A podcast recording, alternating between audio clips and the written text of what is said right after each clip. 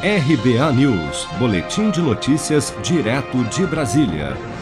O presidente Jair Bolsonaro assinou nesta segunda-feira o decreto que prorroga por mais três meses o pagamento do Auxílio Emergencial 2021. Como a medida provisória que atualizou o benefício previa originalmente o pagamento em quatro parcelas de abril a julho, havendo a possibilidade de prorrogação desde que houvesse a disponibilidade orçamentária e financeira, o auxílio emergencial continuará a ser pago até outubro deste ano.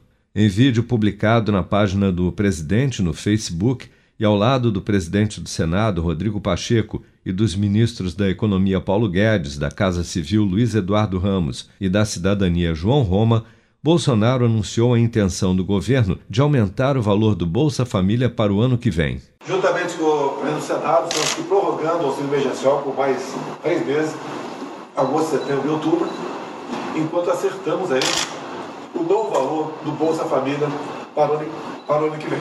Mas o ministro da Cidadania, João Roma, deixou escapar em sua fala que um novo Bolsa Família deve ser lançado já em novembro, após o término do auxílio emergencial. No final da última parcela do auxílio, né, em outubro, já em novembro, né, entraremos com o novo programa social do governo, fortalecido e ampliado né, para que os brasileiros possam também avançar cada vez mais, não só com o suporte do Estado brasileiro para é, esse momento de vulnerabilidade, mas também com todos os auxílios para que ele possa vencer né, e avançar na sua situação, né, na sua qualidade de vida. Em seguida, o ministro da Economia, Paulo Guedes, destacou que a renovação do auxílio emergencial coincide com a previsão do ministro da Saúde, Marcelo Queiroga, de imunizar toda a população adulta do país com a primeira dose de vacina contra a Covid-19 até setembro deste ano. Esses três meses de adicionais agora, então vão ser sete meses de proteção aos, aos mais vulneráveis brasileiros. Isso aí, na verdade, é para dar essa proteção enquanto atingimos a vacinação em massa da população brasileira.